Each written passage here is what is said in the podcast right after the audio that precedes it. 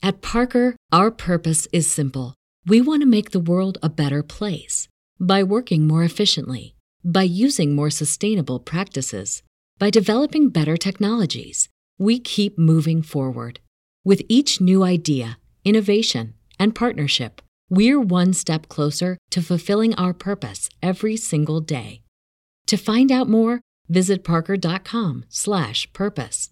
Parker, engineering your success. What's so special about Hero Bread's soft, fluffy, and delicious breads, buns, and tortillas? These ultra low net carb baked goods contain zero sugar, fewer calories, and more protein than the leading brands, and are high in fiber to support gut health. Shop now at hero.co.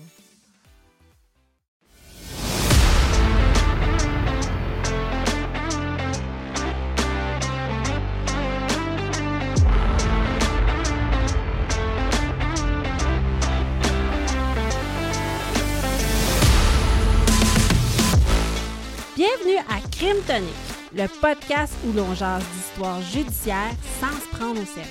Je m'appelle Marie-Ève. Et moi, Nicolas, On vous déniche des crimes cocasses et parfois incroyables. on se prend pas au sérieux et souvent ça dérape. On part ça!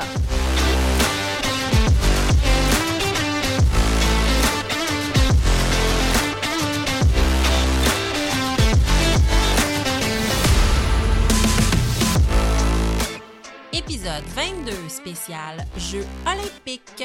Cette semaine, je vous parle d'une équipe de basketball qui a su profiter des failles du système. Et moi, je vous parle d'événements étonnants entourant la flamme olympique. Bonne écoute! Nicolas! Marie-Ève, Ah, bienvenue à cet épisode numéro 22. Yeah! Comment vas-tu? Ah, ça va très bien, et toi? Ah, ça va euh, très bien. Très contente d'être déjà rendue à l'épisode 22. On a un sujet super intéressant cette ouais. semaine. Mais hein, Ça a commencé avec les sports et là, finalement, ça a fini en...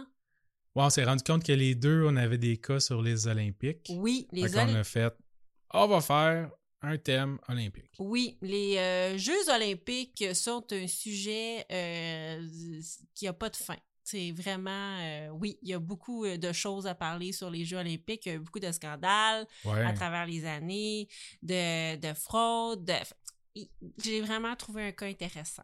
Ouais? Ouais. Puis là, toi, c'est pas un cas en tant que tel. Tu vas nous Non, faire... c'est ça. Je fais. écoute, j'ai j'ai découvert ça.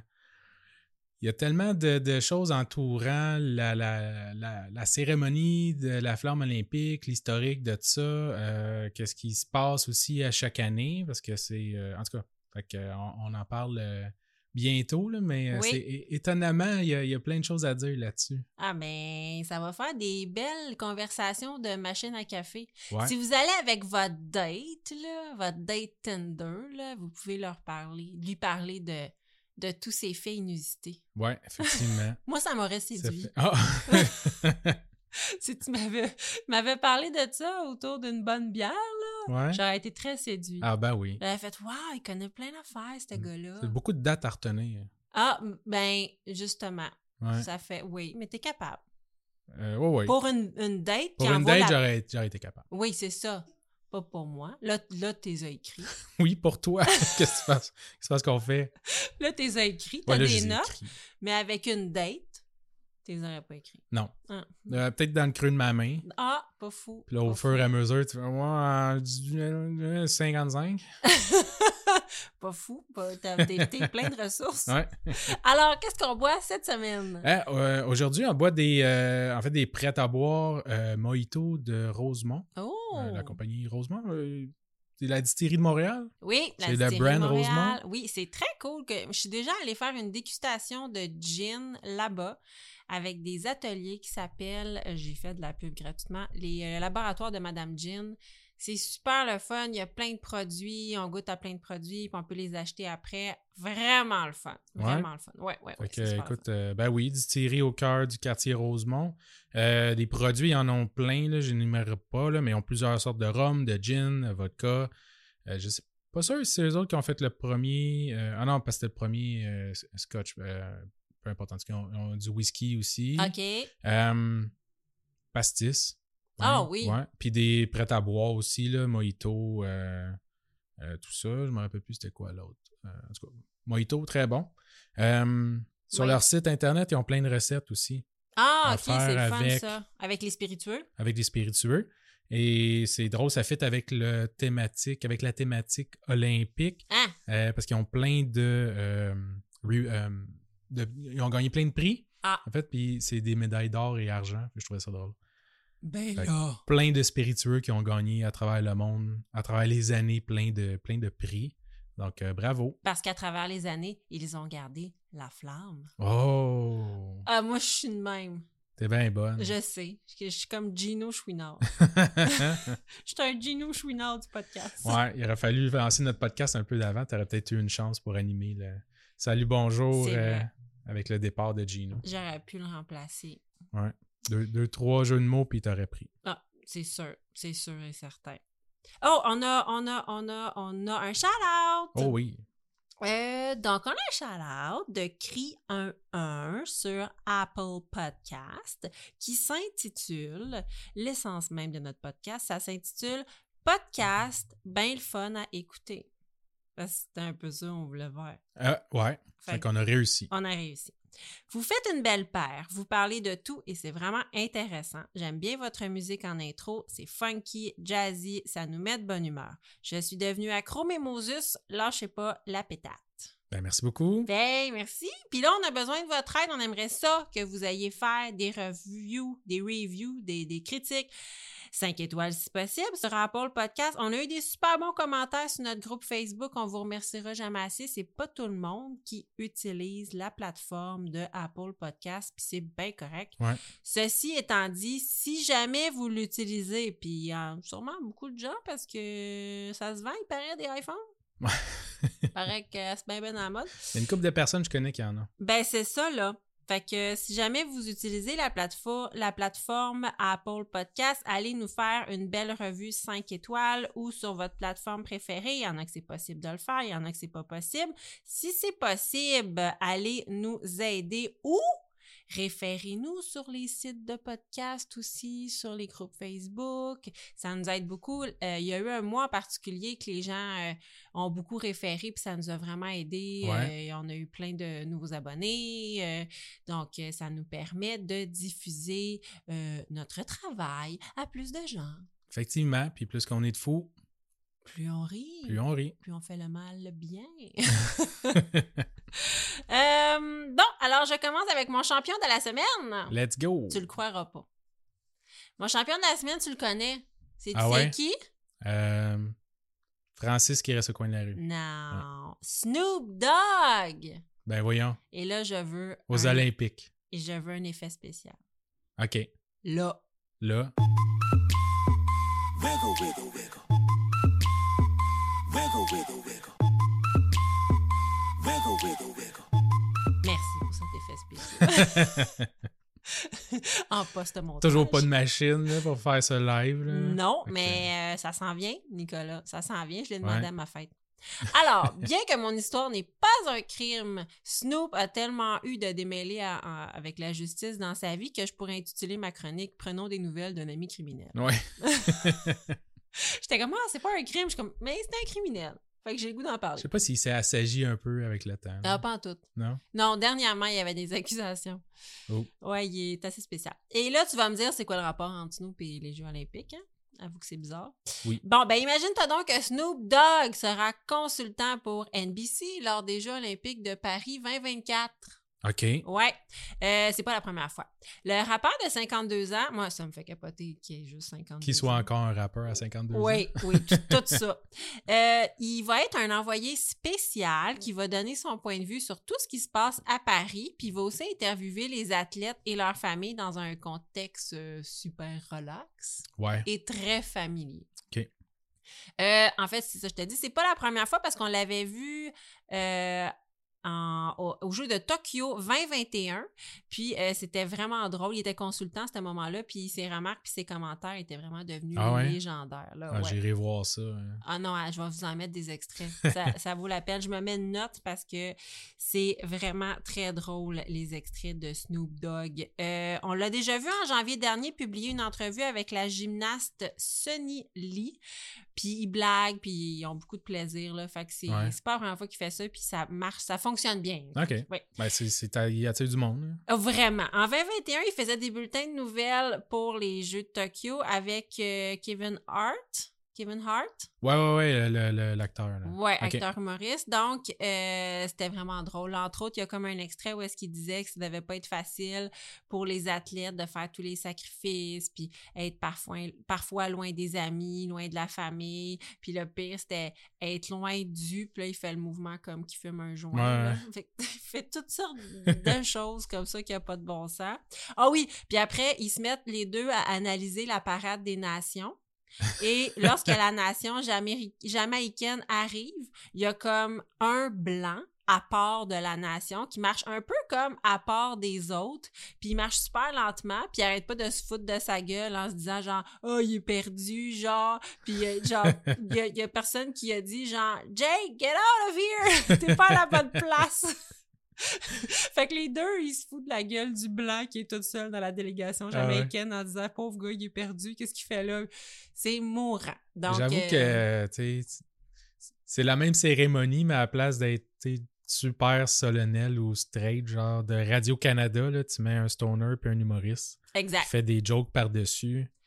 C'est vraiment drôle. Il y a entre autres une compilation que je vais vous mettre euh, sur le groupe Facebook qui est les meilleurs moments de Snoop Dogg et de Kevin Hart Ah ouais, ok. qui commentent les Jeux olympiques en 2021. Puis honnêtement, j'ai ri tout le long. Là. Deux niaiseux. Donc, euh, c'est très drôle. Donc, c'était mon champion de la semaine. Wouhou! C'était Snoop Dogg aux Jeux olympiques. Alors, tu nous fais ton cas? Ouais! De quoi tu nous parles? Let's go. La flamme olympique. Ouais, je vous parle de la flamme olympique. Je vais faire un petit topo historique sur euh, les Olympiques aussi en même temps. Fait que je trouve ça intéressant. T'es plein de ressources. Ouais. Tu nous as-tu fait des recherches? Ouais, ouais. Mais il y a un site en plus, c'est super cool. là. Je vais mettre ça dans les, dans les sources. Mais il y a un site Internet officiel comme les Olympiques. Puis il y a un gros euh, foire aux questions là, Ah ouais. avec euh, plein de, plein de questions-réponses, puis l'historique, puis plein d'affaires comme ça. Euh, super corpo, tu sais, cor- corporate, là, Oui. corpo. Donc, euh, si tu veux aller chercher des fois des histoires un petit peu plus crunchy, faut aller ailleurs. Mais il y a en masse de journalistes qui ont fait des, des topos là-dessus et tout ça. OK. Fait que euh, je vous sors des, des belles petites histoires croquantes, mais partons euh, avec une petite mise au point sur l'historique des Olympiques et de la flamme olympique. Mais vas-y. Fait que, ben, comme on disait, on s'était rendu compte que les deux, on faisait des cas sur les Olympiques. Fait que, allons-y. Euh, premièrement, c'est assez connu, je pense, hein, les Olympiques euh, nous viennent euh, du, du pays, dans le fond, qui nous a donné les enseignements de Socrate, le théorème de Pythagore, l'huile d'olive et RIP, la Casa Corfou, c'est-à-dire Ah. la Grèce. Ça Casa. Corfou qui a fermé pendant la, la pandémie. T'es sérieux? Ça existe plus, Casa Corfou? Non, Pour fini. nos amis français, c'est un buffet à volonté. C'est un restaurant où est-ce qu'il y a un buffet à volonté que tu peux manger jusqu'à temps que mort s'en suive. Ouais. Ah! C'est volonté qui faisait pas juste du grec, là, mais c'est comme origine grecque, là, Casa Corfou. Puis... J'aurais pu nommer Casa grec, mais je trouvais ça plus drôle, Casa Corfou. OK, oui, ça nous a donné plein de choses, dont la flamme olympique. Dont les Olympiques. Ah, dont les Olympiques. Dont les Olympiques. Excuse-moi, oui. Euh, les Jeux dateraient de plus de 3000 ans, mais grosso modo, les historiens semblent s'entendre pour dire que les premiers Jeux se sont déroulés en 776 avant l'ère commune. Je dis l'ère commune parce que ça a l'air qu'on dit plus avant Jésus-Christ. Ah, t'es sérieux? Ouais. On OK. dit avant l'ère commune et l'ère commune. OK. Ouais. Puis nous, on est dans l'air commune. Oui, là, on est dans l'ère commune. Tout à fait. Comme dans un condominium. Tu sais, t'as des appartements, puis t'as l'air commune. C'est ça. OK. Fait qu'on est dans le milieu avec le petit néon qui ça. le courant d'air de la porte d'entrée. Qu'il a jamais le plancher. Ouais. On est là, dans l'air commune. C'est un arrière-senteur de, de poubelle. de cigarettes parce qu'il y en a un qui sa femme. Il y en a un qui fume la porte ouverte C'est ça. Euh, 776 de l'ère commune. avant l'ère commune. Avant l'ère Ouais, commune. Avant Jésus-Christ. Fait que Jésus-Christ aurait pu participer aux Jeux olympiques. Euh, ouais, probablement. Oui, lancer de S'il la avait été dans la même euh, situation géographique. Tu sais, Marco Polo, là, quand tu marches sur l'eau, là, c'est hot, là. T'as-tu pensé à ça? Effectivement. Bon, c'est juste ça C'était pas aux Jeux Olympiques Marco Polo. On sait on sait pas. Le water polo. Ah, water polo! Ah, Pas c'est ça que Marco je voulais Polo. dire. Hey, Marco Polo aux Olympiques. ça torche. Je voulais dire le water polo quand tu marches sur l'eau. C'est ça que je voulais dire. Ça ressemble au soccer aquatique. Exactement. OK. Euh, les Jeux olympiques ont eu lieu à, avaient, avaient lieu en fait à Olympie, la ville d'Olympie. Euh, les Jeux antiques, donc c'est vraiment les, les vieux vieux, auraient cessé en l'an 393. Donc c'est pas quelque chose qui a continué toute la vie jusqu'à aujourd'hui. Qu'est-ce qui a, qu'est-ce qui a cessé? Les Jeux olympiques Ah, des Grecs là, des Grecs. de l'Antiquité, donc auraient eu lieu de moins 776 à l'an 393. Ben, qu'est-ce qui a changé après ça? Euh, ça a juste arrêté, là. Écoute, j'ai pas. euh, Non, je comprends, mais parce qu'on a encore les jeux. Mais Oui, ça s'en vient. OK. Suis Marie-Ève. Oui, je suis. On va devoir attendre justement jusqu'en 1894 pour que le baron Pierre de Coubertin, aristocrate français, fonde le Comité international olympique. Et je Ah! m'en rappelais pas pantoute que c'était Pierre de Coubertin. Je l'avais déjà su.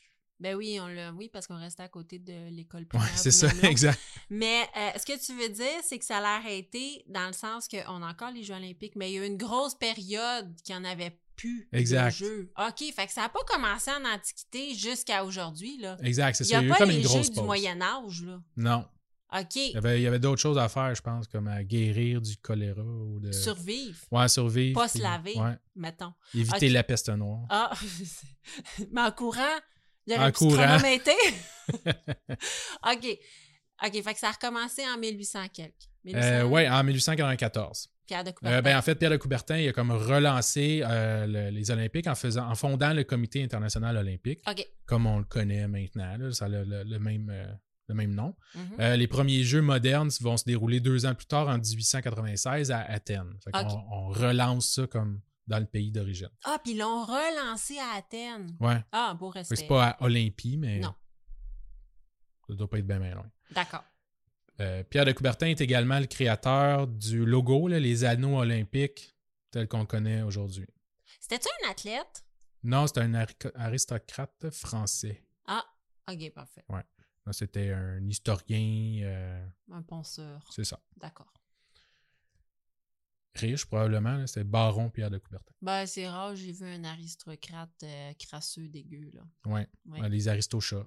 Ah, les aristochats, c'est vrai. Non, c'était des. C'était pas des chats, Ah, je m'en rappelle plus. On divague. Euh, le Tu- monsieur. Excuse-moi, tu le dis dans l'intro. Et parfois, ça dérape. Ouais, ça dérape. Fait que c'est ça qu'on fait, là. On dérape. On dérape. Euh, le monsieur va décéder le 2 septembre 1937 en Suisse. À sa demande, son cœur, euh, humblement, là, va être déposé à Olympie dans une stèle de marbre euh, qui commémore la restauration des Jeux olympiques. Humblement. Humblement. D'avoir une chance qu'il n'y avait pas Hein? des idées de grandeur. Ouais. D'accord. Au départ, on avait seulement des Jeux d'été. hein, les Jeux d'hiver, ça arrive beaucoup plus tard. Euh, et il y avait seulement 10 euh, sports, là, 10 événements. Et c'était toujours 4 ans? C'était aux 4 ans, ouais. D'accord. En fait, les, les Grecs le faisaient aux 4 ans. Ils appelaient ça des Olympiades.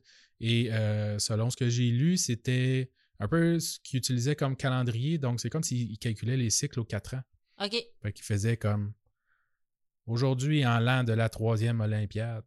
Ah, OK. c'est- C'était comme une Ouais. façon de, de calculer euh, des, des, des, c'est- des périodes de 4 ans. Genre, ouais. Tabarouette, t'en sais plein On en apprend, hein, des tellement affaires. sexy. Ah, tu merci. sais plein d'affaires. Euh, justement, les premiers Jeux d'hiver, eux, vont arriver en 1924 et vont se dérouler à Chamonix. Ah! Hein, on dit pas le X, hein? on dit pas Chamonix.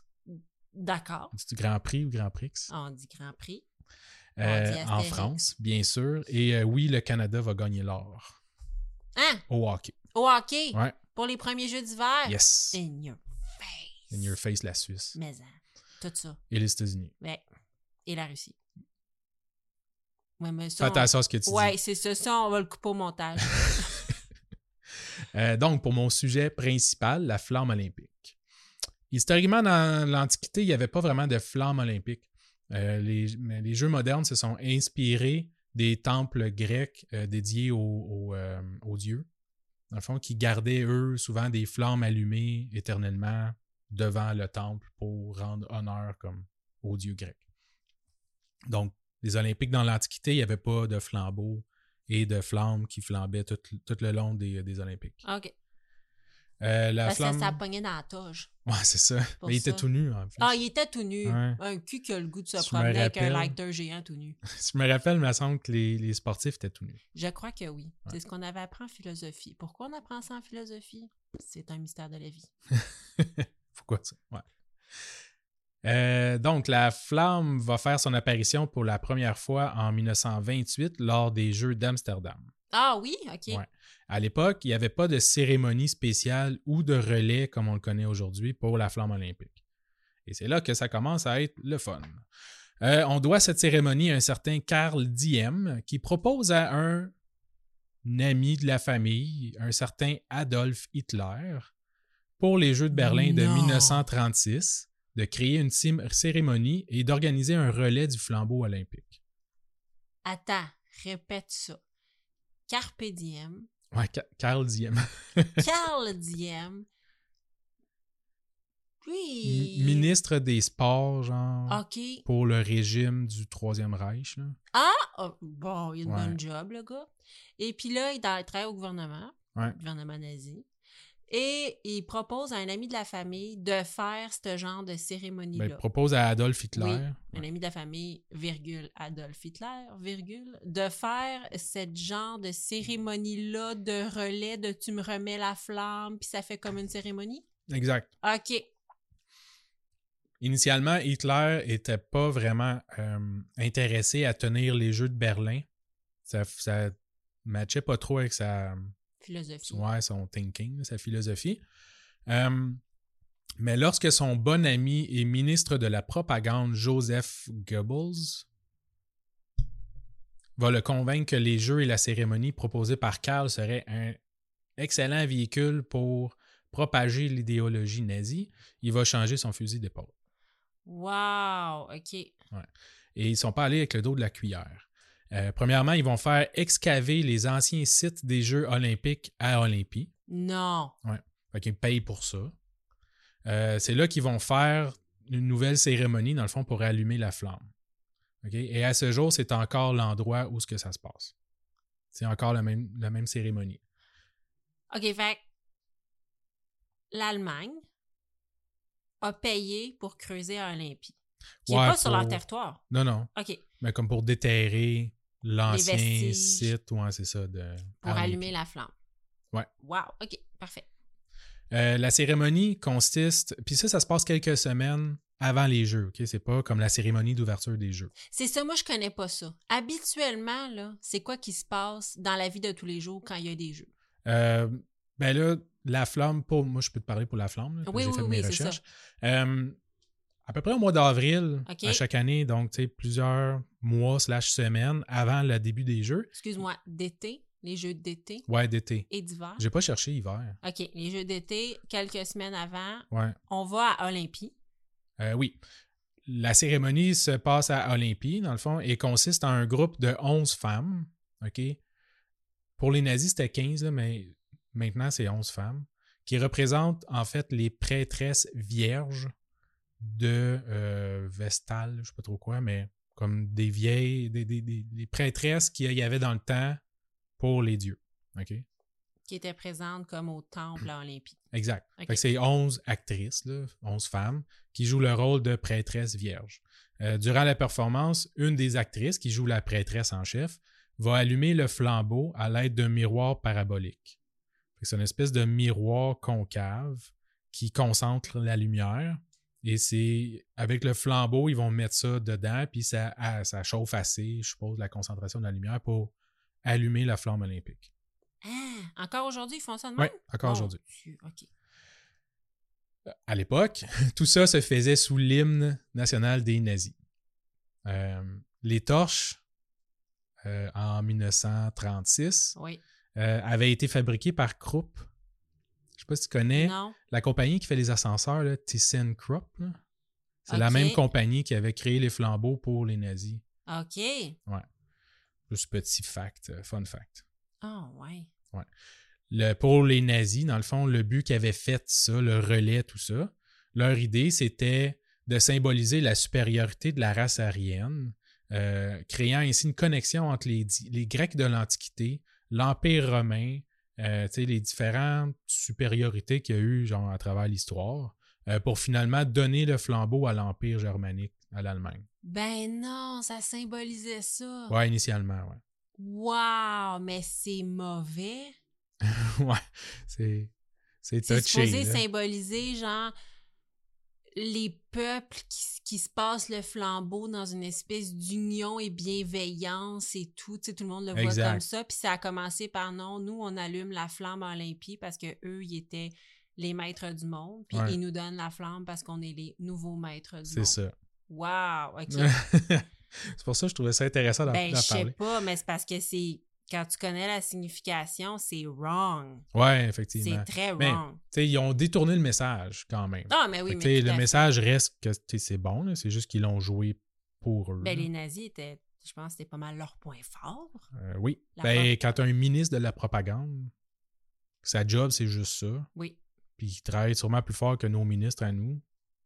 C'est. Faut, faut, faut. Oui, il n'y a, aucune gêne à avoir un ministre de la propagande. ça, a le ministre, ça a le mérite d'être clair. Euh, donc, sur le parcours entre. Puis là, après ça, ils partent avec le flambeau, hein, puis tu sais, là, c'était des coureurs, en fait. Oui, Fait sur ça. le parcours entre Olympie et Berlin, il y a eu plus de 3300 personnes qui se sont échangées le flambeau à travers 12 jours, 11 nuits et environ 3200 km. Fait qu'ils ont à peu près fait un kilomètre chaque. là. Ouais, c'est ça. OK. C'est pas très long, là, mais. OK. Euh, ils vont euh, traverser, bien entendu, la Grèce, où ils s'assurent de passer à côté du cœur de bière de Coubertin pour lui rendre hommage. Et ça va rester comme ça tout le temps. Tout le temps. À chaque fois, le parcours de, du- de la flamme, là, du flambeau, part de Olympie, s'en va à Athènes, euh, où se situe le cœur de Pierre de Coubertin. Et après ça, il part n'importe où. Hey, sans blague, là, re- organiser euh, le relais de 3000 personnes sans Facebook, là, sans email, J'avoue, hein? sans téléphone. Tu sais, en 1936, là. Ouais, ben, il y en a. là. Ouais, mais C'est rudimentaire. rudimentaire. Faut que tu organises 300 personnes qui est là au bon moment, puis qui se donnent la flamme, puis que là, il repart, puis que l'autre est là. Ouais. Hey, c'est de En même la temps, t'es les nazis, là, t'envoies une lettre, t'es mieux de te présenter, sinon ta famille est... Hey, Aujourd'hui, là, tu sais, tu pognes un événement Facebook, là, les nazis create an event. Puis là, genre, do you wanna join? Perhaps. ouais, c'est ça. Tu vas avoir euh, 15% de yes, yes. genre, euh, je sais pas combien de maybe, puis le reste comme did not respond. Did not respond. Tu sais pas qu'est-ce qui va se passer. Exactement. Non, mais pour vrai, dans le temps, ça devait être toute une organisation. Ah ouais, Ben, même aujourd'hui. Ben, de toute façon, quand les nazis ils disent oui, tu vas attendre la flamme là, trois jours, tu fais ben oui, Ouais, c'est ça. T'es mieux d'être là. Mais j'arrive. quand même, c'est quand même une méchante organisation. Ouais. On va pas dire qu'ils sont bons, là, mais c'est juste impressionnant. Euh, la- euh, fait qu'ils ils vont partir de la Grèce puis ils vont traverser la Bulgarie, la, la Yougoslavie, la Hongrie, la Hongrie, l'Autriche et finalement la Tchécoslovaquie euh, pour finalement, excusez, arriver en Allemagne. ouais, OK. OK. Ben, c'est tout le temps comme ça. Dans le sens qu'on part tout le temps d'Olympie, encore aujourd'hui? Euh, je t'en parlerai Ah, tantôt. ok, excuse-moi, je Ouais. vais trop vite. Vas-y. Euh, Fait que dans ce temps-là, c'est ça qu'ils ont fait. Fait qu'ils sont partis de la Grèce puis ils ont été jusqu'en Allemagne, Ouais, en exact. 1936. exact. Euh, vu la nature des jeux, hein, on s'entend, plusieurs manifestations ont eu lieu à travers le parcours. Euh, pas tous les pays, mais je te dirais qu'il n'y a rien qu'une bonne force armée n'a pas pu régler en 1936. Non! Non. Oh, ils sont bons. Et là, euh, on va tomber dans les euh, affaires un peu plus euh, cocasses. OK, vas-y. J'ai fini de faire l'historique. Moi, j'ai beaucoup de plaisir jusqu'à maintenant. Euh, J'ai sorti une première catégorie, OK, de, de faits cocasses, là, ou de voyons donc, ou de what the fuck. Le- les méthodes de transport de la flamme. Ah, ben oui. Parce que, tu sais, c'est beau de dire que tu pars de la Grèce puis tu t'en vas en Allemagne, mais des fois, c'est encore plus loin. Oui, Des fois, il faut que tu traverses l'océan. ben oui. Hein? Fait que, quel, à, à quel, quel moyen de transport tu penses rapidement, mettons? Ben le bateau. OK, bateau. J'ai ça. qui se passe? Qu'est-ce qui se passe avec le bateau, Nicolas? Euh, la toute première fois que ça a été transporté euh, en bateau, c'était pour les Jeux de Londres en 1948. OK. Et une deuxième fois encore pour les Jeux de Londres en 2012 pour traverser comme le, le fleuve, là, Oui. pour se rendre dans le fond sur l'île. Euh, Il n'y a pas toujours des affaires euh, méga wow, là, c'est c'est juste, euh, Oui. c'est juste drôle, OK? Non, sous- mais je comprends, mais attends, excuse-moi, mais pour Montréal, en Ouais, ben 1900 c'est ça, on, on- on y arrive. Là, tu il y a des affaires un peu plus euh, hardcore. OK. Euh, Sous-catégorie de bateau, OK? Mention spéciale pour le canot en 96 à Atlanta. Le bateau à vapeur encore à Atlanta. Atlanta, ils ont mis la gomme, là, tu vas voir, il y- en a plein.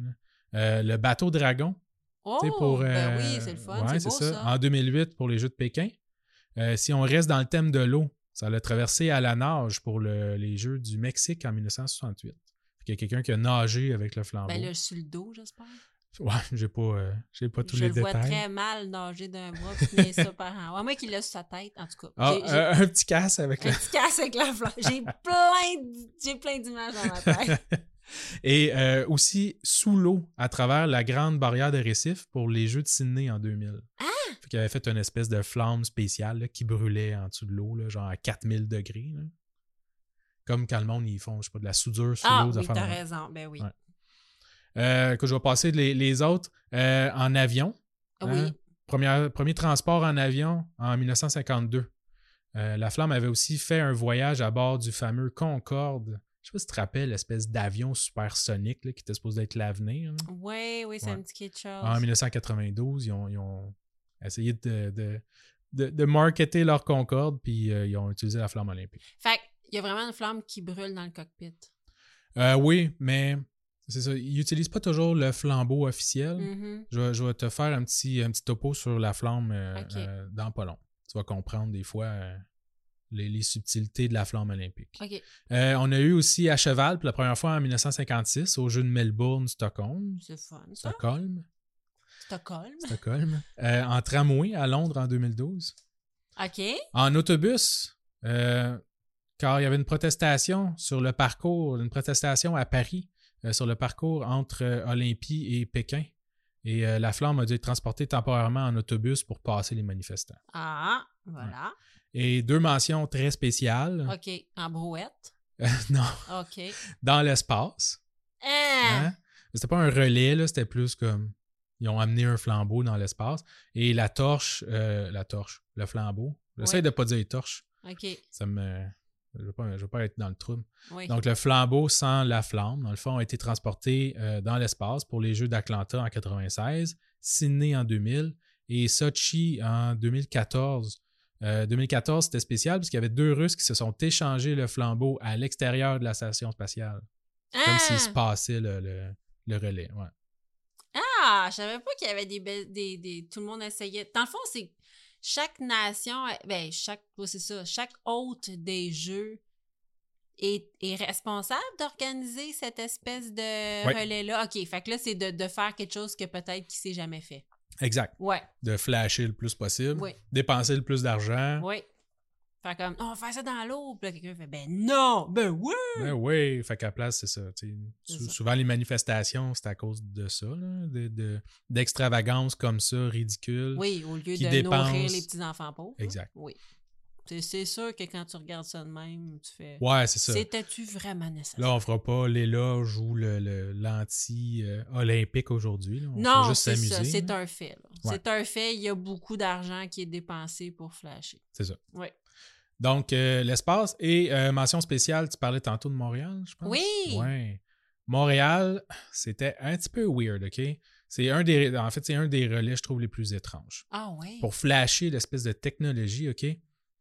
On va avoir euh, capté le signal de la flamme olympique euh, à Athènes? Fait quand ils sont rendus d'Olympie à Athènes, Oui. de Coubertin, ils ont mis des espèces de capteurs, pour transformer le signal qu'émet la flamme, en signal numérique ou whatever, là, analogique, qui a été capté par des, des capteurs, OK, envoyé sur un satellite, réenvoyé à Ottawa, OK. où ce qu'à Ottawa, il y avait une autre machine qui retransformait le signal de la flamme olympique en laser pour réallumer la flamme à Ottawa. Ah, c'est pour ça qu'on n'a pas pris le bateau. OK, pour ceux qui ne le savent pas, Montréal, c'est en 1976. Ouais. Donc, quand tu as dit qu'on a pris le bateau une fois pour Londres dans les années 50, 40. Ah, ouais, on a sûrement plus souvent, là, aussi. Là, j'ai juste nommé comme les premières Ah, fois, là, parce que. Mais tu sais, t'avais dit comme et une deuxième fois en, en 2012. Fait que là, j'étais comme Ouais. Montréal, que s'est-il passé? Ouais, c'est ça. Ben, Montréal, ça a été transmis par satellite. Exact. Et ben, fait que ça a comme. Elle a. Elle est comme. Comment je dirais ça? Elle, elle est venue. Elle a été transférée, mais elle a été transférée par satellite. Avec un signe Ouais. analogique, mettons. Ouais, c'est ça. Là. Je sais pas si c'est numérique ou analogique. En 76, c'était probablement analogique. Là. Fait que, un signal Oui. qui est transmis via satellite de la Grèce au Canada à Ottawa. Dans le fond, ils ont repris ce signal satellite-là pour le retransformer en laser pour réallumer la flamme olympique sur le flambeau. Ouais, aujourd'hui, ça serait l'équivalent d'un texto, là. Ouais, c'est ça. Tu envoies un NFT là, de Ouais. la flamme olympique. Puis là, tu fais comme Voilà, tu as reçu le signal d'allumer la flamme olympique. Puis là, l'autre, il fait Wow! Mais en 1976, Ouais. c'était hot parce que ça passait par un satellite. Écoute, moi, je te dirais bien ça. Tu peu. il y a des choses qui, qui- des choses qui paraissaient complètement surnaturelles en 1976 qu'aujourd'hui, c'est Ah un ouais, email. hein. Là. Ouais, c'est ça. C'est un email. Comme parler au téléphone dans ta voiture. Ouh. Oui, exactement. OK. Fait que ce qu'il faut retenir aussi, pardon, c'est que la cérémonie avec les vierges, là, puis tout ça, là, que je parlais C'est horrible, ça, c'est misogyne, là. je peux-tu le dire? Oh my God, Ouais. c'est ordinaire. Comme je disais, ça se déroule plusieurs semaines avant les Jeux. OK? Oui. Euh, la flamme qui est allumée là, là, Oui, c'est la flamme olympique. oui. OK? La charte mentionne spécifiquement que la flamme créée est la seule flamme qui doit être utilisée pour les Jeux olympiques. C'est pour ça que souvent, ils vont s'empresser de la dupliquer. Parce que là, tu peux, tu peux arriver avec plein de lampes, dans le fond, au gaz, là, puis utiliser la flamme originale qui a été faite à Olympie, puis la, la, la, Multiplier. la multiplier, la diviser ailleurs. Pour être sûr que tu la perds pas. OK? Puis que tu peux rallumer des affaires en cas que ça s'éteint. c'est ça. Fait que là, si tu pars avec un petit bout de flamme, puis que là, je sais pas, il y a une tempête de verglas, Que ta flamme, dans le meilleur des cas, parce que Dieu sait qu'il doit avoir d'autres situations, et que ta flamme s'éteint. Là, tu peux appeler ta gang de prêtresses vierges, puis faire comme, y avait-tu une girls dans vous autres qui avait dupliqué la flamme puis qui en reste un petit peu? Puis il y en a une, genre Samantha, elle fait comme, ouais! J'ai encore un petit bout de flamme. Fait que là, tu fais, OK, good, parce que moi, je l'ai perdu comme vers la Bulgarie, je te dirais. Elle s'est éteinte. Tu penses-tu que tu peux me l'envoyer? Puis là, Samantha fait, ouais, c'est chill, je te l'envoie. Ouais, c'est mieux organisé que ça. Le principe est là. Mais moi, Nicolas, je vulgarise. Ouais. Je suis là pour vulgariser pour nos auditeurs. OK? Ouais. Euh, ouais, c'est ça. Ben, tout, tout à fait. Sauf Tu que, tu sais, C'était clair. c'est plus comme un Tour de France où il y a du monde qui suivent le flambeau en camion puis qui ont des backups dans le camion. C'est fou. Mais ils n'ont pas le choix, c'est ça, parce qu'il faut que ça soit elle, Oui, la c'est ça. flamme. Oui. Ouais. Fait que c'est la même flamme qui est transportée avec le flambeau olympique et qui est transférée dans le chaudron olympique là, euh, au stade à la cérémonie, à la cérémonie d'ouverture des Jeux qui dure 3-4 heures. D'accord. Puis là, tu sais, c'est ça. Je dis si, si jamais ça s'éteint, parce que je devrais plutôt dire quand ça s'éteint. Ça doit arriver souvent. Hein? Tu Ouais. vas y venir, là, mais ça va arriver souvent. Ouais. Euh, puis comme tu disais, le relais, dans le fond, il est organisé puis il est géré par le pays hôte, OK? OK. le pays qui, qui euh, hôte des Jeux olympiques. Oui. Euh, ils ont- donc, ils ont la liberté de designer leur propre flambeau. OK. Et souvent aussi, ils vont, vont faire quelque chose de représentatif de leur pays, de leur histoire, tout ça. Ah, OK. Fait autant visuellement que la méthode de combustion. Et je te dirais que les ingénieurs ou les, ar- les architectes ou les designers qui travaillent là-dessus euh, priorisent généralement le design plutôt que euh, la méthode de combustion. Ce qui fait que aux Olympiques de Melbourne en 1956, euh, ils ont utilisé une espèce de mélange de magnésium et d'aluminium comme combustible pour garder la flamme forte et vigoureuse. Et le mélange crée effectivement une flamme assez vive et résistante euh, aux intempéries, euh, mais a aussi causé des brûlures à un très grand nombre de porteurs de flambeaux Oh. parce que c'était trop chaud. Puis, en tout cas, fait qu'il y a, il y a bien du monde qui a eu comme des brûlures au deuxième degré à porter le flambeau. Ah, en ben oui. 1956. Euh, donc, le comité s'est euh, rajusté et en 1972, ils ont mis une nouvelle norme sur les combustibles à utiliser. Donc, euh, maintenant, il faut que tu utilises tout le temps comme une espèce de mélange de kérosène, je sais pas trop. OK, pour pas que tu cours avec la flamme puis que tu te brûles les sourcils. Ouais, c'est ça. Puis Ou que tu tues 3-4 personnes qui sont là euh, sur le côté pour te regarder courir. C'est vrai. Puis t'as pas le droit d'utiliser euh, la bougie d'anniversaire qui s'éteint pas quand tu souffles dessus. Non. Parce que ça, c'est ça, ça pourrait marcher. Il y aurait pu, mais tu en rallumes souvent parce que ça, ça s'éteint vite. Ça s'éteint. OK. parfait. Mais c'est pas supposé, c'est la bougie éternelle. Ouais. Ah, OK. À Montréal encore, en 1976, hein, comme on disait, Oui. euh, Montréal, c'est les premiers jeux, euh, premiers hôtes de Jeux olympiques qui vont réussir à faire éteindre la flamme une fois qu'elle va être rendue dans le gros chaudron dans le stade olympique. Oh non. Ouais. Euh, c'est un problème encore aujourd'hui. On le sait, le stade olympique de Montréal, le toit, c'était Oui. problématique, mais en 1976, il n'était pas complété. Ah, mais c'est parce que la personne qui a fait ça, elle a oublié qui. Attends une minute, qu'est-ce qui se passe à Montréal? Il neige. Ben, pas l'été, mais il pleuvait. Oui, mais c'est parce que le toit, il est magané Oui. à cause des Ah, oui, oui, oui. intempéries. Fait que oui, c'est ça qui arrive. C'est qu'à Montréal, que veux-tu, il grêle, il neige, il fait tout le temps. Fait que Ouais. ça va pas bien, le toit. mais en 1976, il n'avait juste pas été euh, complété. Complété. Euh, Voyons donc, on tartare sur des travaux? ben voyons Mais donc. voyons donc. Hmm. C'est bizarre. C'est Hey, plate, une chance tout- qu'on a réglé ça. Ouais. Le, béton du stade est dans ma cour présentement. Ça, c'est vrai. On a du béton de stade dans la cour. Euh, donc, il y avait sûrement aussi prévu de garder la flamme à l'abri des intempéries à l'intérieur du stade fermé. Euh, mais puisque ça n'avait pas été complété, euh, durant une forte averse, le- la flamme s'est éteinte. Il y a un officiel qui s'est dépêché d'aller rallumer la flamme en voyant ça Ben oui. avec son lighter. Oh!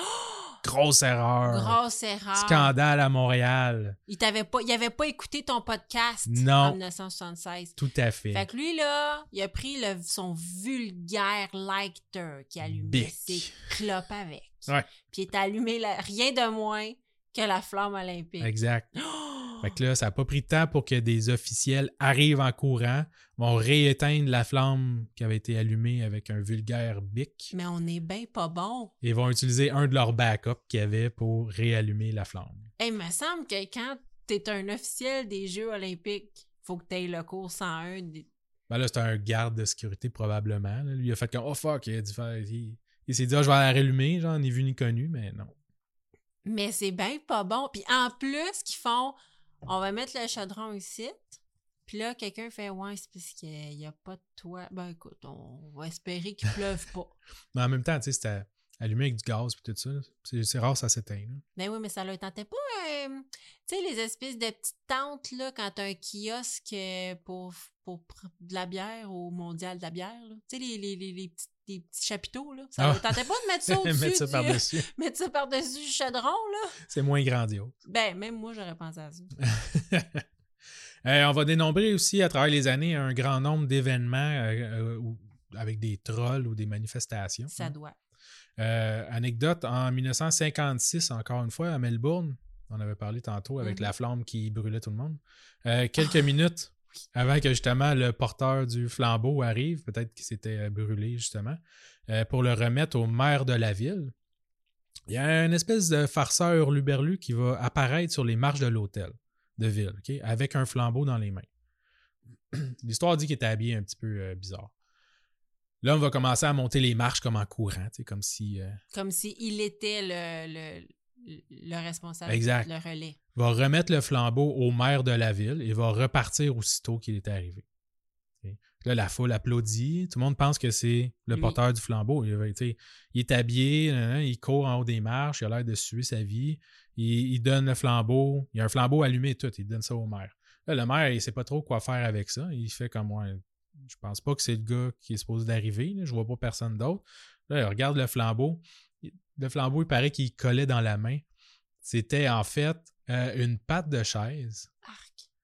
sur laquelle on avait fixé une boîte de conserve de plum pudding, Arc. où ce qu'on avait mis une espèce de guenille imbibée de kérosène, puis il avait shooté ça, dans le fond, euh, à cacane silver, là, pour peindre. euh, Fait que c'était encore même pas sec. Ah.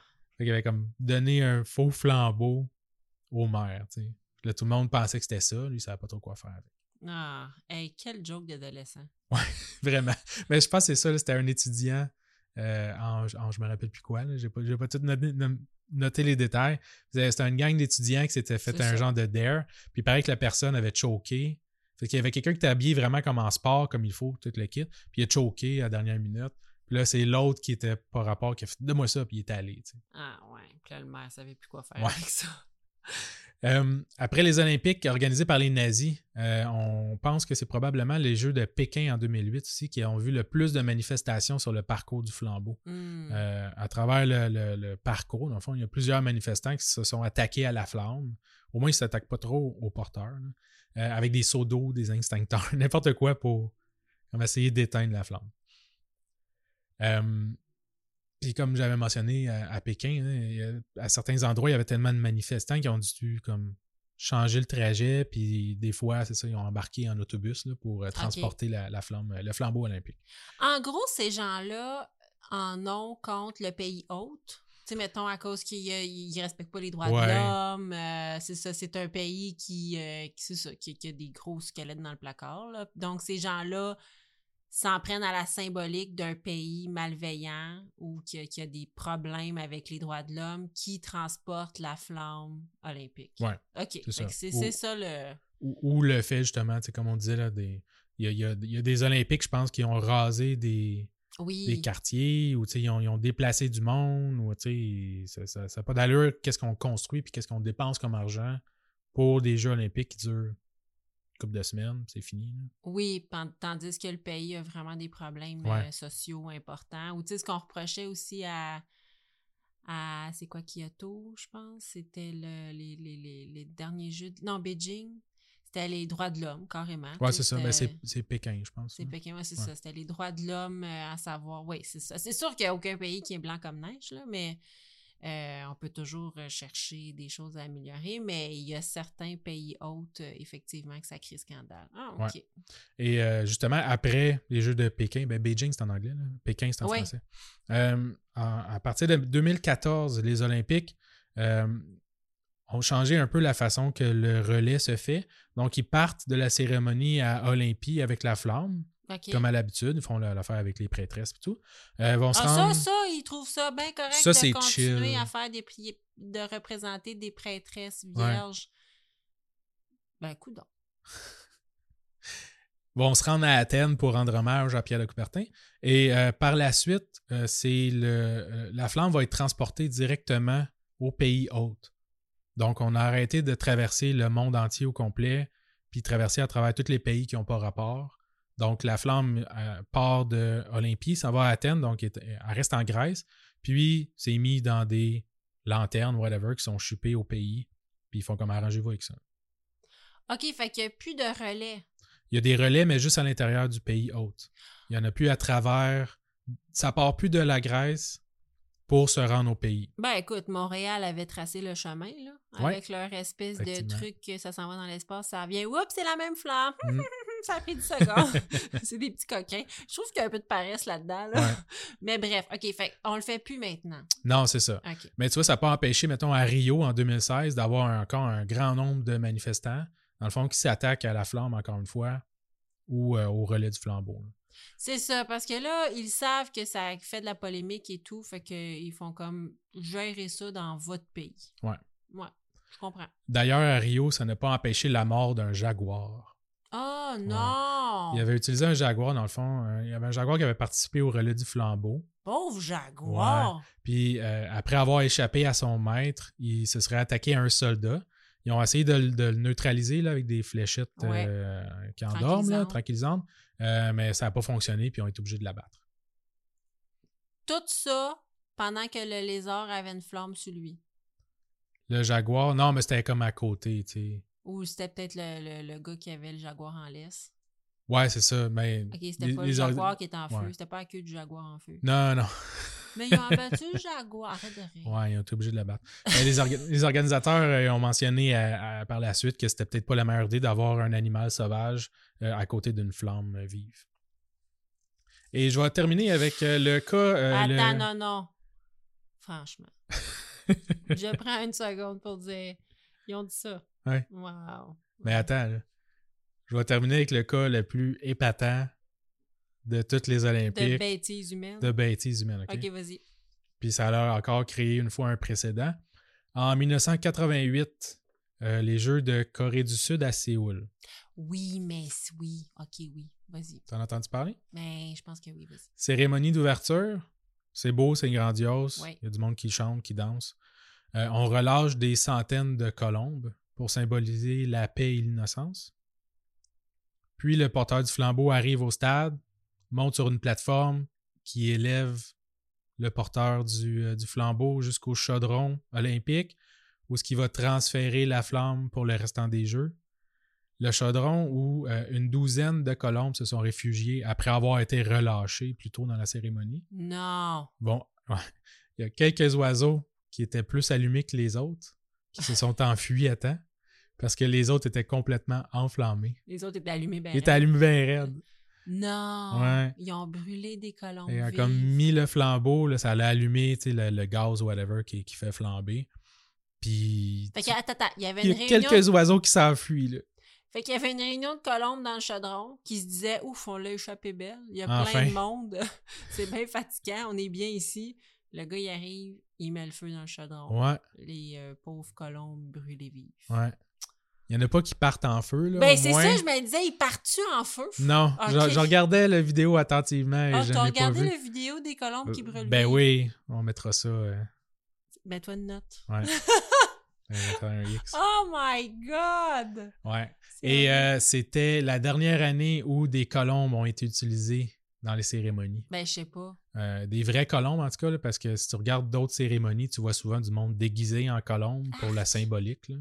Mais euh, je trouve ça un peu niaiseux là, parce que s'il avait allumé la flamme puis laissé les colombes partir après, je dire, ce serait pas pitché dans le feu. là. Non, non, effectivement, oui. Puis il y a du monde qui, excuse-moi, il y a du monde qui se déguise en colombe.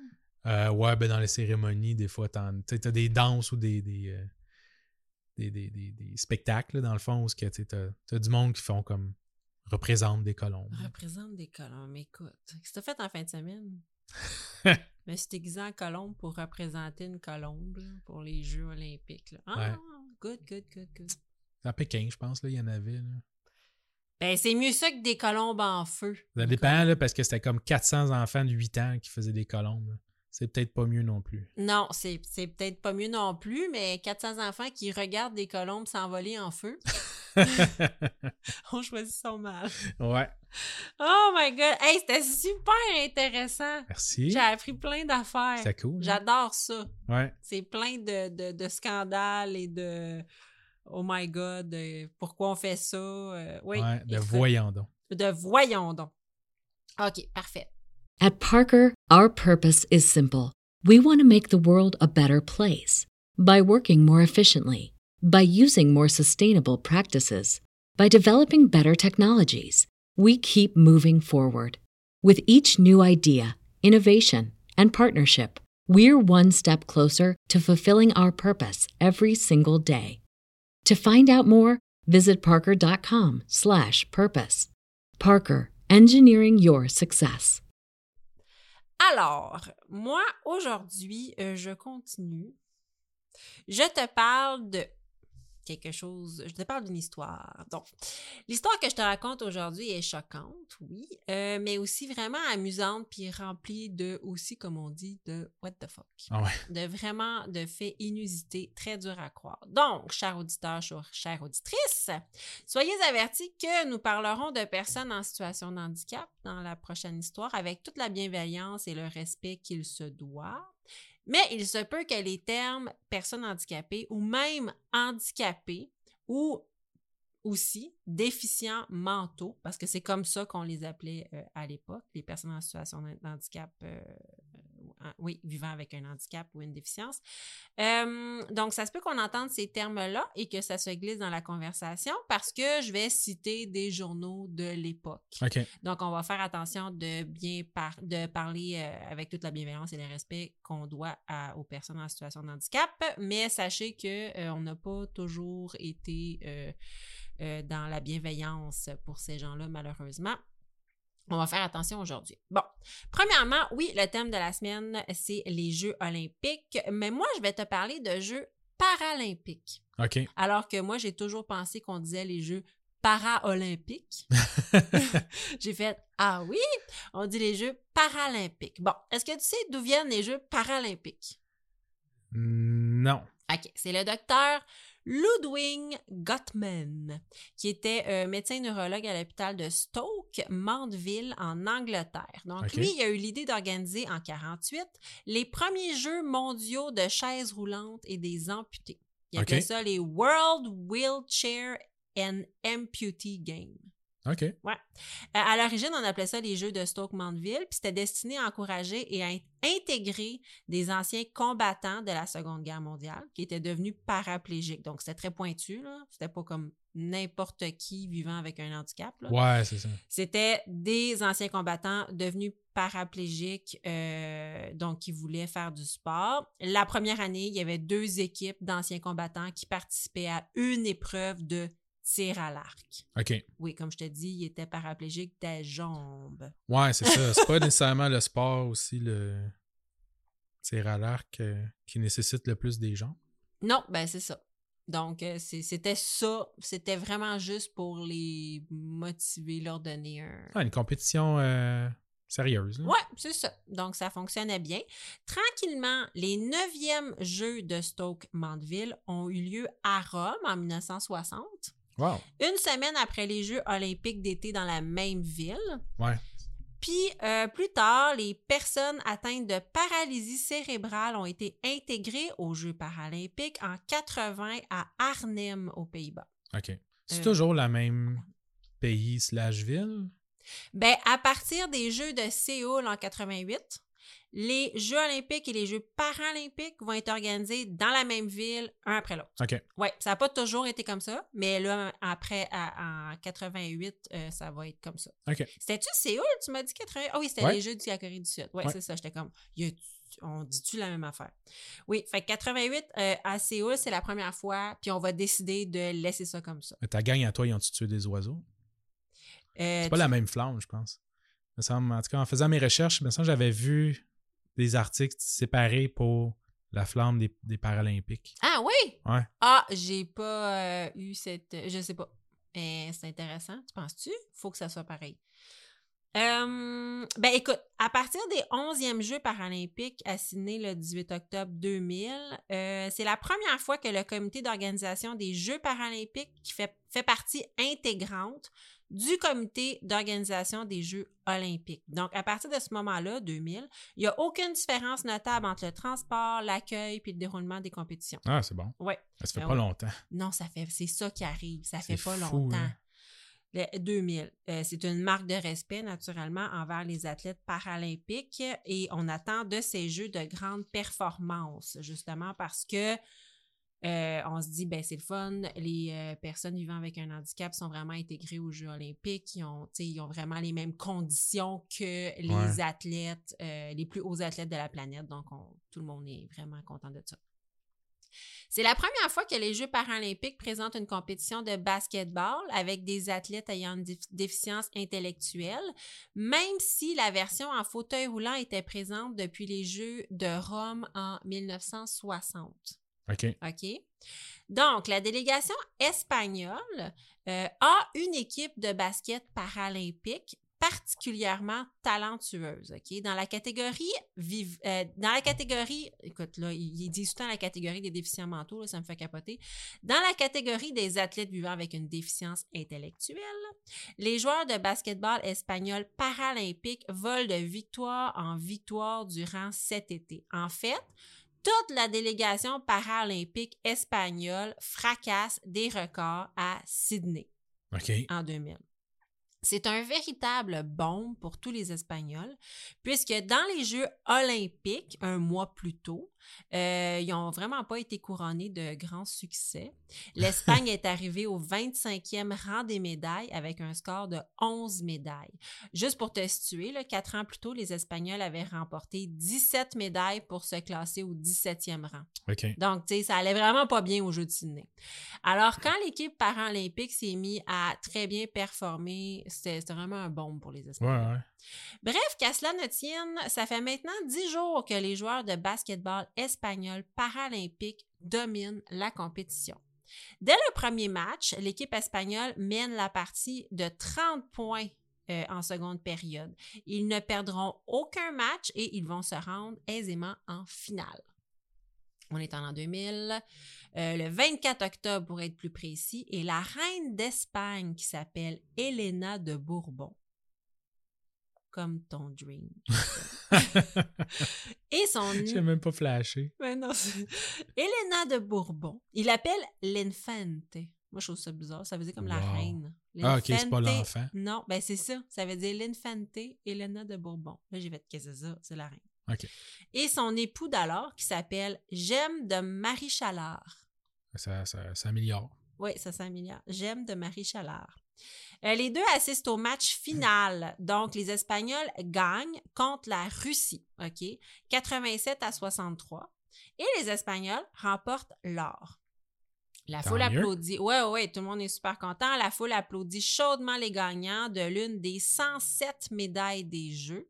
Wow. Ouais, euh, ça va bien leur affaire. Réalisant un record de tous les temps, euh, la, troisième, la troisième place, derrière l'Australie et le Royaume-Uni. OK, il y a d'autres pays qui en ont plus que ça. Ouais, Mais C'est beaucoup de médailles. c'est beaucoup de Il y a médailles. combien de... Ben, tu sais, je suppose que là, l'équipe euh, de basketball, ben là, ils sont 12. Fait que ça fait 12 d'une shot. Ah, tu penses? Ben, peut-être. Non, tu penses pas? Non. Bon, ben, en tout cas, il y en a doit être 107. pour les événements, là, tu gagnes une médaille. Tu penses? Ouais. Ah, t'as peut-être raison. En tout cas, il y en a 107. Oui, c'est beaucoup. OK. Il Vraiment 107. doit y avoir beaucoup de catégories. Parce que, mettons, euh, Oui, les Olympiques réguliers, là, mettons. oui. Euh, tu sais, t'as basketball, t'as homme-femme. là. Ben là, tu dois avoir genre, tu sais, quadraplégique, euh, Déficience. déficience intellectuelle, euh, je sais pas, moi, tétraplégique. Euh, t'as les... Non, t'as les aveugles. Ouais, t'as c'est les ça. sourds. Oui. Homme-femme en plus. Homme-femme. Fait que, oui. ouais, ça doit, ça doit tripler, quadrupler le nombre de. de... Oui, à ce moment-là, il y avait beaucoup aussi de, de sports. Je sais qu'il y avait du. euh, pour les personnes vivant avec une déficience ou, ou, euh, un handicap, il y avait. euh, euh, je sais qu'il y avait du, du ping-pong, il y avait de l'athlétisme. Ouais. fait que oui, c'est ça, ça fait beaucoup de, Ouais. ça fait beaucoup de gens. Cependant, tout souriant euh, sur le podium, les joueurs de basketball euh, paralympique espagnol retournent à la maison, camouflés sous de fausses barbes, des lunettes de soleil et des casquettes. OK. Ouais. Il semblerait que leurs cinq victoires spectaculaires aient provoqué tout un buzz en, en Espagne. Ah, fait que là, ils sont trop populaires. Oui, il y avait comme. C'est ça qu'on c'est ça qu'on leur a dit au début. Écoute bien ça. C'est comme une demi-vérité. Parce que si c'est vrai qu'ils doivent faire profil bas à cause de leur soudaine popularité, c'est surtout une photo de l'équipe victorieuse publiée par le quotidien sportif La Marca qui soulève la polémique, OK? Quand ils ont gagné la médaille, le quotidien La Marca a publié une photo de toute l'équipe hyper contente euh, sur le podium qui célébrait. Il semblerait que sur cette photo, plusieurs joueurs de, ba- de basketball aient été reconnus par le grand public et devine quoi? Ce ne sont pas des gens vivant avec une déficience intellectuelle. Ah. Ouais. Le magazine spécialisé Giga- Gigades, Gigandes, Gigandes, j'ai- mon espagnol n'est pas bon, a même repris l'histoire stipulant que certains joueurs étaient assez connus puis qui évoluaient dans des clubs amateurs populaires. Il y en a même un qui était employé par un club professionnel. Ah ouais. Ouais, t'imagines l'équipe paralympique gagne, puis là tout d'un coup tu fais comme c'est Crosby. ouais, Crosby, c'est au hockey. Euh, oui, excuse, j'ai dit quoi? Oui, ben c'est ça. Mettons que l'équipe paralympique de hockey Ouais, gagne, c'est ça. puis que là, il- Michael Jordan, oui, même s'il était à la retraite. oui. C'est comme, c'est c'est Michael Jordan. hein? c'est un peu ça. y a-tu mis un. euh, South Park avait fait une émission là-dessus. Ah ouais? Ah ouais. Cartman, il s'en va aux Olympiques, puis c'est ça, il se fait passer dans. Pas un, un- un déficient euh, intellectuel. Ah, pour vrai? Ouais. Avec son espèce de. C'est une espèce de, de casse de hockey, puis de, de, de casse de vélo, puis genre, il y a comme un soulier plus haut que l'autre. Puis en tout cas, tu sais, pour mon avoir l'air vraiment comme tout Ouais. croche, là. Ah ouais, qui est vraiment une Ouais, ben là, il gagne déficience. tout, même si.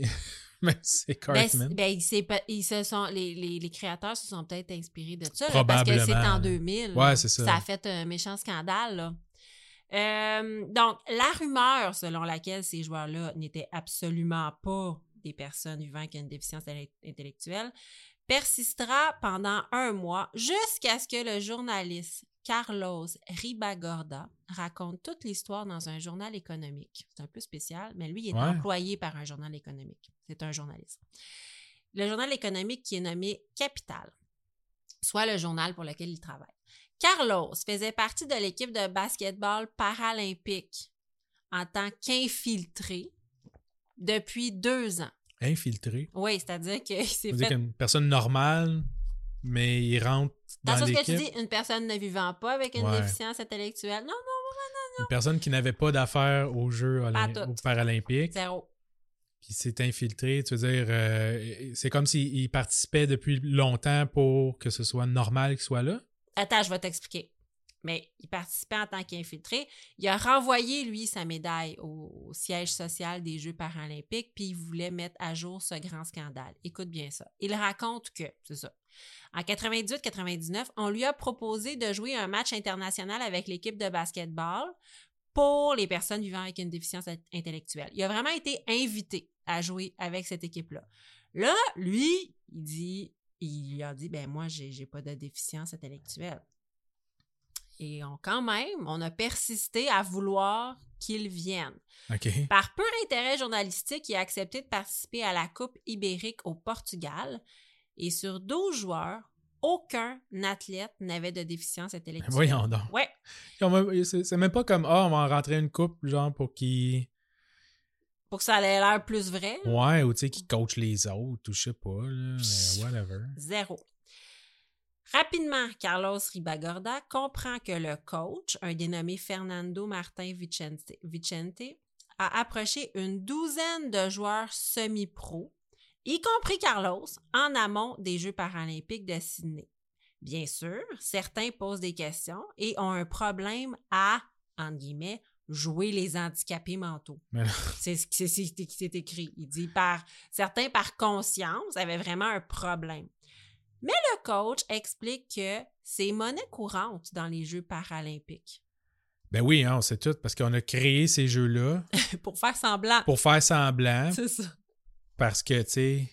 Voyons donc. Ouais. Que- Qu'est-ce que tu gagnes à aller faire ça? En plus, c'est comme personne. C'est comme si moi j'allais jouer euh, Ben, au tennis contre un enfant de 4 ans. Là, je smashais ça dans la face, je faisais comme Tain, ta mère ici. Hey, ça n'a pas de sens. Il devait tellement euh, se sentir pas bien. Écoute, Fernando Martin Vicente, le coach, est en fait l'ancien coach de la sélection féminine espagnole de 98 de, de, de, de, de joueuses euh, qui a- vivant avec un handicap euh, et persiste à dire que dans ce temps-là, en 98, aucune de ces joueuses ne vivait réellement avec un handicap. Il explique en gros, et je cite, que le paralympique, c'est une farce, que les aveugles sont même pas aveugles, puis que l'objectif, c'est de se rendre aux Jeux paralympiques de Sydney l'année suivante. Fait que lui, il fait la compétition avec les semi-pros, puis il dit, nous, on s'en va aux Jeux paralympiques à Sydney. De toute façon, les Jeux paralympiques, c'est une, farce. Ben oui. Pourquoi il fait ça? C'est une, tu sais, moi, c'est ça que je me suis demandé.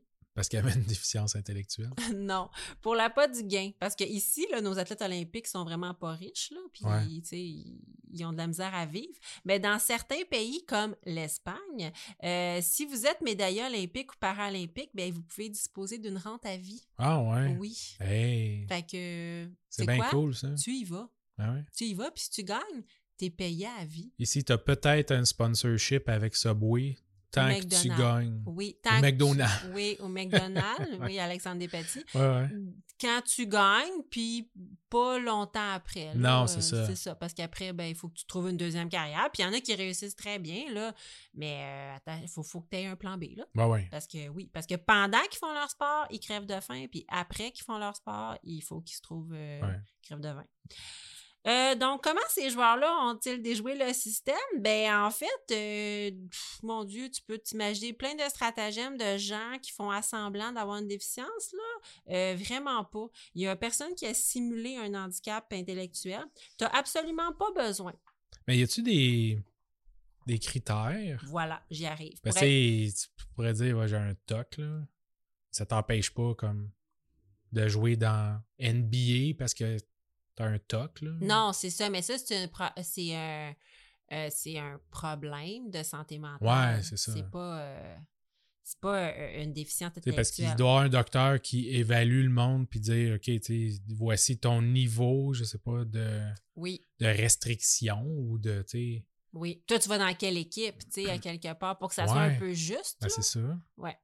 Donc, pour être considéré comme une personne vivant avec une déficience intellectuelle, il faut avoir un QI. Et encore là, le QI, Dieu sait que c'est subjectif. là. Ouais.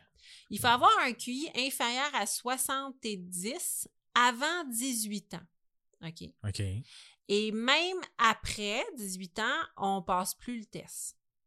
OK. Fait que là, si tu as eu, toi, un test de QI à 70 avant 18 ans, t'es un déficient intellectuel et attache ta tuque pour le restant de ta vie. Ouais, c'est ça. tu peux aucune chance de le refaire. Aucune chance de développer, je sais pas comment dire ça, là, de... de, de... Non. Ça se peut que tu sois juste stressé. Tu fais Exactement. le test, c'est quoi? Ben, c'est ça. Euh, Premièrement, ce qu'on dit, c'est que le QI peut varier. Euh, oui? Si le patient passe le test dans une période de sa vie très difficile, on dit que ça se peut. Puis après ça, il se peut qu'un traitement le fasse euh, changer, Ben oui. évoluer, euh, qui, je sais pas, là, tu sais. Ouais, ouais. Il y a toutes sortes de manières de voir ça. Deuxièmement, Carlos, notre ami journaliste, raconte n'avoir subi aucun test psychologique pour pouvoir participer aux Jeux paralympiques. En fait, le seul test qu'on lui a demandé de faire, c'est euh, faire six push-ups, puis après ça, on prend ta pression. Wow. C'est tout. As-tu ça. faké quand il faisait juste 5? Donc, Ouais. il a fait ça, puis il a fait ben, parfait. Euh, il faut aussi soulever le fait que la déficience intellectuelle peut être difficile à déterminer et prouver. Puis là, quand un doute est émis, mettons en compétition, une prestation doit être déposée, puis le joueur soupçonné de fraude doit être examiné par trois personnes différentes dans sa langue maternelle. Je te rappelle qu'il y a 127 délégations Ben différentes à signer. Donc, c'est vraiment pas facile. Ben, il n'y avait pas tort quand il disait que c'était une farce. là. Exactement. Et ensuite, dernièrement, euh, je veux juste te rappeler que c'est la Fédération du pays des athlètes qui fournit le certificat de déficience intellectuelle. Donc, je te laisse imaginer les dérapages. Là. Ouais, c'est ça. Quand tu as des pays comme le Canada, euh, c'est une affaire, mais tu sais, si tu as d'autres pays, ben, l'Espagne, c'est pas, euh, je pense pas que c'est très dictatorial, Non, mais tu as des pays qui euh, se, se valorisent beaucoup par leur performance aux Olympiques, c'est très important de faire bonne figure. Fait que tu sais, rendu là, tu as des docteurs sous ton gouvernement qui n'ont pas le choix de faire qu'est-ce que tu dis anyway. Ben, si tu as des docteurs qui prescrivent du dopage, Ouais. tu as des docteurs qui peuvent signer des papiers de fait, déficience intellectuelle. Tu sais, je veux dire, c'est des docteurs qui prescrivent Ouais. du dopage aux Jeux olympiques. Ouais. Donc, c'est ça. Tu sais, je disais tantôt, c'est une vraie farce, mais c'est pas. C'est pas tout à fait ça. là. C'est pas, c'est pas une farce, les Paralympiques, ou la façon que c'est organisé. C'est une farce du- d'abuser de ça. Ah oui, exactement. de dénaturer la compétition. Je veux dire, qu'est-ce que tu fais là? Genre, Oui, qu'est-ce ben, à part, comme tu dis, que le, le coach ou les joueurs ils ont des rentes à vie. Là, Là, c'est ça. C'est vraiment la pas du gain. mais Mais puis, tu sais, lui, le journaliste, il a fait ça justement pour mettre ça au grand jour parce qu'il en revenait pas. ben ouais. Euh, et aussi, euh, donc, comme je t'ai dit, c'est la Fédération du pays des athlètes qui fournit le certificat. Donc, il peut y avoir plusieurs dérapages. Et à cet effet, je te fais penser que euh, on pense à la Russie, contre qui l'équipe espagnole tricheuse, Ouais. notre équipe espagnole paralympique, avait joué en finale. Carlos raconte que les joueurs étaient vraiment impressionnants, puis qu'ils auraient tous pu jouer dans l'équipe régulière nationale. Le- le- les Russes? Les Russes. Ah ouais. Il dit bien que la déficience intellectuelle n'est pas écrite sur le front de personne, OK? On soupçonne fortement que la tricherie euh, était aussi du côté des Russes. D'autant plus que lorsque le scandale a été révélé au grand jour concernant l'équipe paralympique espagnole, les Russes ont fait profil bas et n'ont jamais réclamé la médaille d'or qui théoriquement leur revenait? Ben oui. Hein? Puis on sait que tu sais, quand, quand t'es là pour de vrai, oui, tu la réclames. là. oui, mais eux autres, ils ont fait Ouais, c'est correct. C'est c'est beau. On Wow. va se contenter. Tu vois bien que. Il est à noter que Carlos Ribagorda, notre journaliste, a pointé au moins 15 athlètes paralympiques qui, selon lui, étaient des personnes ne vivant pas avec une déficience intellectuelle. Donc, comme je t'ai dit, c'est pas écrit dans le front, mais tu sais. 10 de l'équipe de basketball, donc son équipe Ouais. de basketball, euh, des athlètes en tennis de table, en natation, en athlétisme.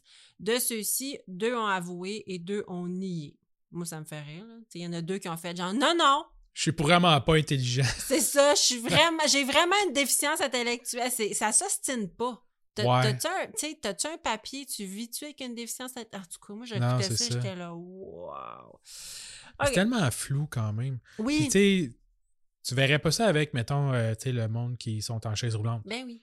Parce que t'es vraiment désavanta- désavantagé de t'attacher les jambes puis de jouer en chaise roulante avec du monde qui joue tout le temps en chaise roulante, qui ont les bras, genre, super. euh, tu sais, qui sont super habiles puis qui, qui, qui Ben font oui. ça depuis longtemps. tu aucune sais. limitation. C'est ça, c'est des, des vrais athlètes de basketball en chaise roulante. Oui. Tu compétineras jamais contre eux autres.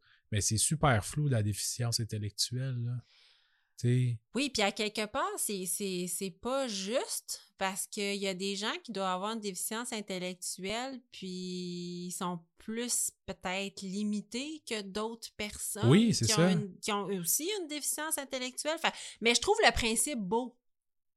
oui. C'est extrêmement beau de penser que tout le monde, peu importe ta situation ou ton handicap, tu peux faire les Jeux olympiques. Je trouve ça fabuleux. Mais c'est juste que quand t'as du monde qui n'ont pas de déficience, tu sais, mettons, t'as un bassin de 1000 personnes, là, je Oui. veux dire, ils vont prendre les 12 meilleurs. Ben, c'est ça. Fait qu'ils vont-tu prendre les 12 personnes vivant avec une déficience les plus légers? C'est comme pas juste quand même. S'ils ont besoin de faire une équipe, monter une équipe forte. Ben, je veux dire, tu prends les meilleurs. C'est la même affaire, mettons, avec les, les- les femmes ou les hommes. là. Ouais, je veux ouais. dire, t'en as un paquet. Je veux dire, c'est pas parce que t'es pas parce que t'es petite que t'es pas prise, parce que t'es moins bonne que l'autre Ouais. qui fait 7 pieds. Là. Ouais, ben c'est ça. Fait Non, c'est c'est délicat, là. Ah ouais. Wow. Euh, justement, que s'est-il passé à la suite de cette révélation? Ça Rien. non. C'est super triste. Le comité paralympique a retiré les médailles aux joueurs ayant participé à cette mascarade. Y en avait-tu là-dedans que c'était des vrais athlètes paralympiques? Oui, il y en avait deux. Ben, c'est chiant. Ouais, elles ont reçu. Il y en avait deux qui vivaient vraiment avec une déficience, puis elles vont recevoir qu'une copie de la médaille. Ah. J'ai le cœur brisé. J'étais là, ah, tu sais, eux autres, ils vivaient vraiment avec une déficience intellectuelle. Ouais. Ils ont fait les Jeux Olympiques, ils ont gagné, mais ils ont gagné avec une équipe que 10 joueurs sur 12 n'avaient pas de déficience intellectuelle. Ouais, on Fait pourrait dire qu'ils n'ont pas vraiment gagné, C'est vraiment triste. mais c'est chiant pour eux. là, parce que peut-être, ben, en même temps, toutes les autres années d'avant, ils étaient derniers. là. Euh, je sais pas s'ils étaient derniers, là, mais ils performaient Ils pas ne comme ça. performaient pas, ouais. Ils n'auraient peut-être pas gagné s'il y avait comme toute une équipe au complet. là, mais... Ben, on le sait. Mais il y, a- saura il y aurait quelqu'un qui aurait gagné. Les Russes, parce que.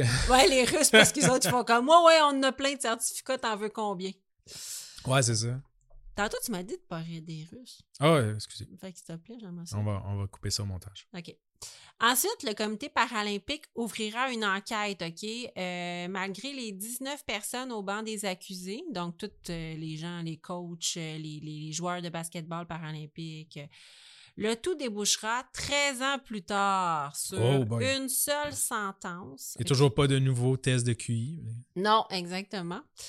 Euh, seul le président de la Fédération espagnole, donc pas le coach que je t'ai parlé tantôt, Ah ouais. là, Vicente, non, le, le président de la Fédération espagnole de sport déficient, de déficients mentaux, ça s'appelle comme ça, la FEDI, a été reconnu coupable. OK, écoute bien ça. Lui-même parent d'un garçon vivant avec une, avec une déficience intellectuelle.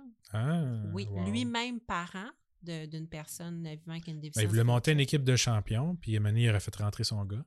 Il aurait pu gagner une médaille olympique.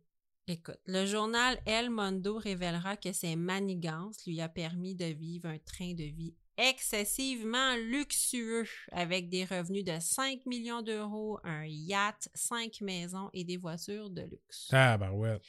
Ouais, menacé de deux ans de prison, il a finalement été condamné à une amende de 5 400 euros et le, remb- ouais. et le remboursement, le- excuse-moi, le remboursement des 1000, euh, de, de 140 000 euros de subventions publiques pour les athlètes. en plus? Oui, il a fallu Wow. qu'il rembourse ça. Par contre, le, vraiment le dark side de ça, c'est qu'on estime que cette tricherie a fait reculer, a fait reculer l'inclusion des personnes vivant avec des déficiences dans le sport, puisqu'ils ont été exclus des Jeux pendant 12 ans jusqu'à temps que des critères plus clairs soient mis en place.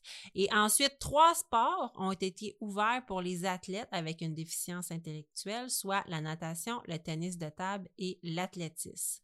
Encore aujourd'hui, des, inégalités très graves restent à résoudre, comme les personnes avec la trisomie qui Hmm. sont complètement exclues des compétitions. Ah ouais. Oui, complètement. Moi, j'en revenais pas. Je me disais, ça se peut pas. Les avancées qu'on a faites avec les personnes à- qui ont les personnes vivant avec Ah la ouais? trisomie, tu ne peux pas. Tu sais, parce qu'il y a des gens vivant avec la trisomie qui sont mannequins, acteurs, euh, et ils ne peuvent pas faire les compétitions. Ils peuvent pas, euh, les Olympiques, Paralympiques.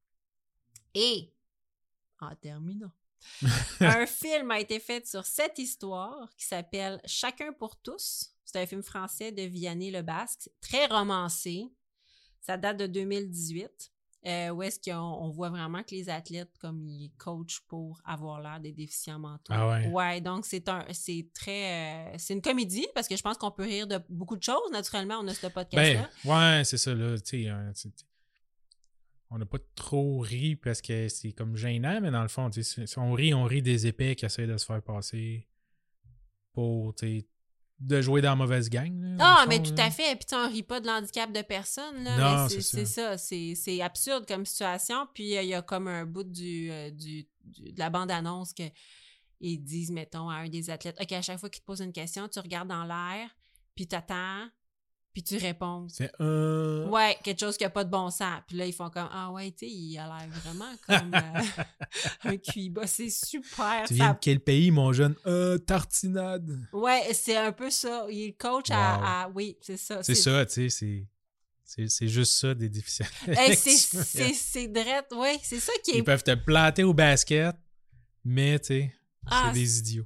C'était. euh, c'est malaisant, mais je sais pas si c'est bon. Écoute, je vais Ouais. vous mettre. euh, je me Peut-être mets- peut-être à la hauteur de Aline. Ah mon Dieu, ben peut-être. Euh, du film Aline. J'ai Ouais. vu ça à la télé durant Noël. Anyway, euh, je, je vais vous mettre le- la bande-annonce. Je, je, je suis pas sûre. Si quelqu'un l'a vu, là, le film Chacun pour tous, dites-nous si c'est bon. Ou dites-nous si c'est complètement à côté de la traque. Hey, Et puis, juste pour euh, Ouais. avant que tu complètes ton histoire, c'est ça, tu sais.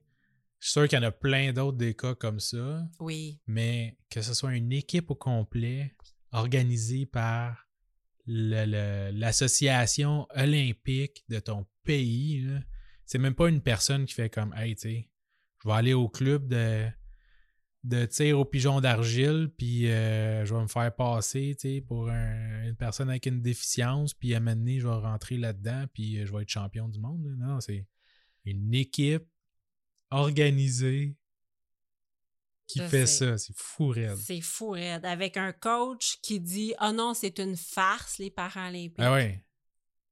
Et le, le président de la Fédération des sports des déficients mentaux qui a lui-même un fils vivant avec une déficience. En tout cas, tout ça, moi. Mais c'est genre de scandale à la hauteur de l'homme riche qui trouve des failles pour sauver de l'impôt. Oui, Je veux dire, c'est des hommes riches qui ont trouvé une faille pour gagner de l'argent. Oui, mais une ça, t'sais. que je suis sûre, quelqu'un qui a dit Hey, hey, hey, hey, j'ai une idée, bro.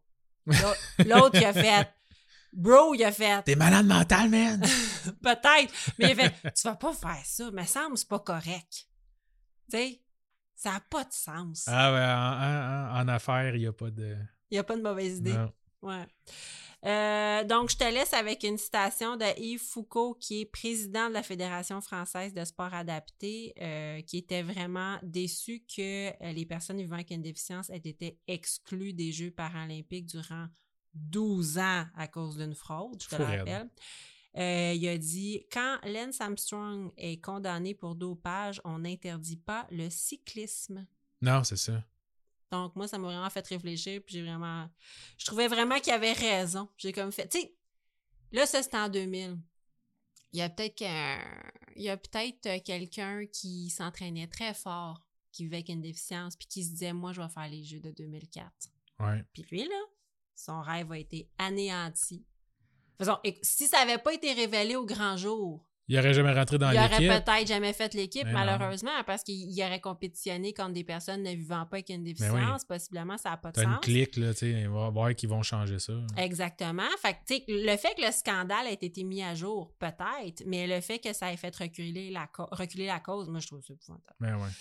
Donc, c'était mon histoire. Hey, Hey, euh, on merci. a rocké ça à ben soir. ouais. Merci, merci pour ce cas, c'est fabuleux. Ouais, ben, ça m'a fait plaisir. Merci beaucoup pour le tien. J'ai eu beaucoup de plaisir à ce deuxième épisode de la saison 2. Yeah! Déjà, c'est, cané. Donc, euh, tu nous fais un mot de la fin qu'on Ouais. aille s'occuper de notre enfant malade? Ouais. Let's go! Et du chien qui ronfle. Et du chien qui ronfle. Vas-y. Je sais pas si on va l'entendre dans l'émission. Que je check ça. D'accord. Alors, mot de la fin. Si vous faites le mal, Faites-le bien. Ciao! au revoir.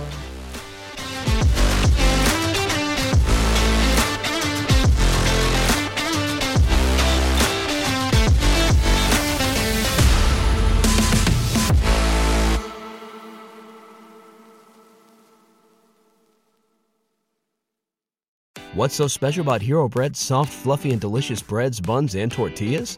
These ultra low net carb baked goods contain zero sugar, fewer calories, and more protein than the leading brands, and are high in fiber to support gut health. Shop now at hero.co. Everybody in your crew identifies as either Big Mac Burger, McNuggets, or McCrispy Sandwich. But you're the filet fish Sandwich all day.